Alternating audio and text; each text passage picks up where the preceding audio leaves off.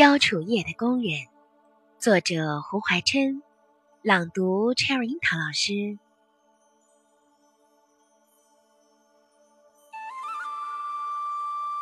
从前，宋国有一个聪明的工人，他用玉雕成一片楚叶献给国王。他费了三年的功夫才雕成的，但是雕刻的极精，和真的楚叶竟没有两样儿。宋王当然是认为宝物，赏赐了这个工人许多的东西。